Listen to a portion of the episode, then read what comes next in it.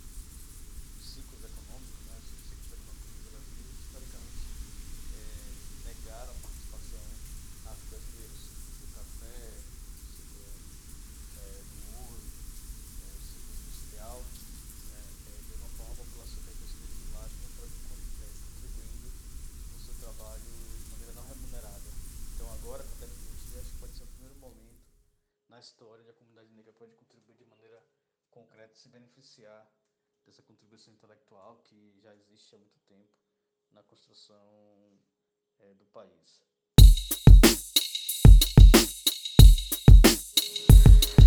Em relação ao meu futuro, particularmente, é, eu espero que eu né, consiga colocar os sonhos em práticas, né, os sonhos pessoais, mas sobretudo os sonhos coletivos. Né, eu tenho me dedicado aí, nos últimos anos, né, boa parte da minha vida adulta, a, a esse tema né, da inclusão, é, porque trata-se não apenas de uma bandeira, mas da minha própria vida. Né? Então eu como uma pessoa que da, que tem a origem que tenho, né, com a trajetória de vida que eu tenho, então para mim isso é um assunto muito caro, muito importante.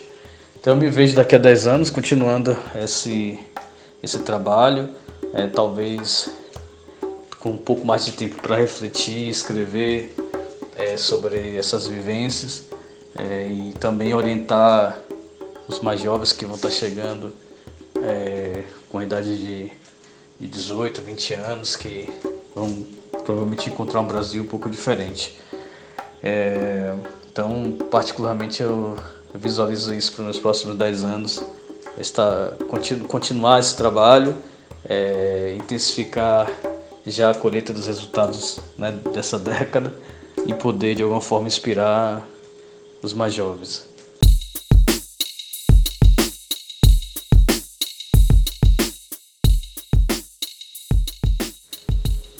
sobre a pergunta do trabalho, né, do futuro do trabalho, Eu creio que nós teremos aí a partir de agora um paradigma do trabalho híbrido, é, onde as empresas vão sim retomar, as empresas vão retomar as atividades é, presenciais ou semipresenciais, mas o caráter híbrido ele continuará, até porque do ponto de vista logístico, de custo e também é, de rapidez, né, esse é o modelo mais interessante, né? E mais importante do que tudo, é um modelo também que permite as pessoas saírem dos grandes centros ou não necessariamente é, seriam obrigados a morarem nos grandes centros e também é, poderem estar nos interiores do, dos, dos, estados é, que têm poder econômico maior e até mesmo em cidades é, que não têm tanto poder econômico ou que não têm tanta oportunidade de emprego. É, eu espero que esse modelo continue, né, o modelo do híbrido, onde a gente possa conectar o mundo, na verdade, pelo meio digital, através das reuniões, através dos espaços é, de conexão. Ao mesmo tempo, é, não abandonando os momentos de encontros e momentos de planejamentos e momentos também de é, confraternização que são importantes para criar vínculos e laços entre pessoas que trabalham em mesmo projeto. É, as pessoas às vezes trabalham no mesmo projeto e nesse momento da pandemia nem se conhecem. Isso não é tão bom. Eu acho que é importante que tenha esse momento de conexão, mas ao mesmo tempo elas não sejam obrigadas a estarem é, no escritório somente por, por uma questão burocrática, né? Eles, eles devam ir ao escritório somente fizer sentido. A gente tem feito aqui um trabalho em Salvador para incentivar as empresas a se descentralizarem né, e terem núcleos e células em outros lugares e a cidade de Salvador está nesse momento trabalhando para isso e está qualificada na infraestrutura, e também no, no seu planejamento para receber núcleos né, de criação, de agências publicitárias, ou núcleos de diversidade multinacionais, ou núcleos de inovação de, de corporações é, que queiram fazer isso. Então acho que esse é um futuro interessante, eu digo funcionário, colaborador. É, ele pode estar aqui na Bahia, mas ao mesmo tempo está vinculado à sede de São Paulo, por exemplo. Isso me parece deve ser escalado para outros lugares também do Brasil é do Nordeste, do Norte, Centro-Oeste, enfim, qualquer outro, outros locais que tem menos acesso a econômico. Isso é uma boa política pública, de qualquer forma, para descentralizar a economia do Brasil.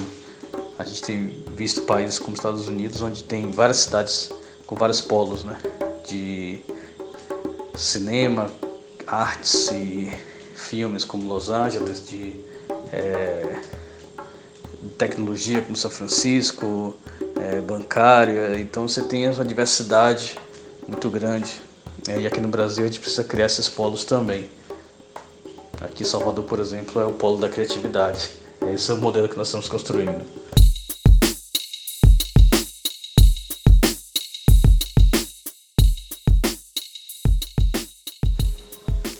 Sobre o tema das narrativas, eu, é super importante. Eu considero que é um tema é fundamental para construirmos um futuro mais é, igualitário, um futuro mais representativo.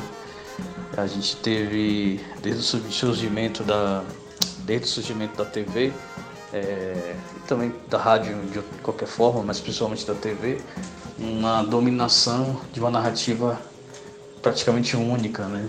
Que ela foi construída a partir de um olhar eurocêntrico, de um olhar sudestino, de um olhar é, que parte de um lugar que se quer ser nacional, na verdade.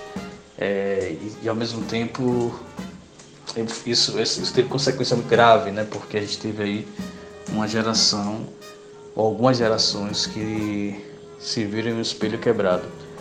Então eu considero muito importante, por isso que a gente tem investido aí na Afro TV e também narrativas na área de filmes, projetos nessa área, porque a gente entende que é, a, a ficção, o entretenimento, a mídia de modo geral precisa refletir para o bem de toda a nação é, essa diversidade cultural que a gente tem. Diversidade de sotaque, diversidade de cores, diversidade de gêneros, de representatividades diversas. Então, eu sou super entusiasta disso. Acho que o Brasil está perdendo a oportunidade histórica de se qualificar como um grande polo de produção de conteúdo global, assim como hoje a Nigéria com o Nollywood, assim como é a Índia com o Bollywood, assim como outros mercados, até mesmo aqui na Colômbia, nossos vizinhos têm investido muito nisso. Então, a, toda oportunidade está na nossa frente para criar um grande polo de conteúdo audiovisual diverso aqui no Brasil. É, a gente tem feito um trabalho importante aqui em Salvador também nesse sentido. E é isso, a gente precisa criar um mecanismo de atualização das narrativas urgentemente. Assim a gente vai ter um futuro mais igualitário. Olha, eu sou um otimista com o pé no chão, um otimista realista, um otimista que vê os desafios, né? Então eu acredito que a gente terá um futuro melhor. Essa, pelo menos esse é o trabalho que nós temos feito todos os dias. Mas o futuro é construído nesse momento, né?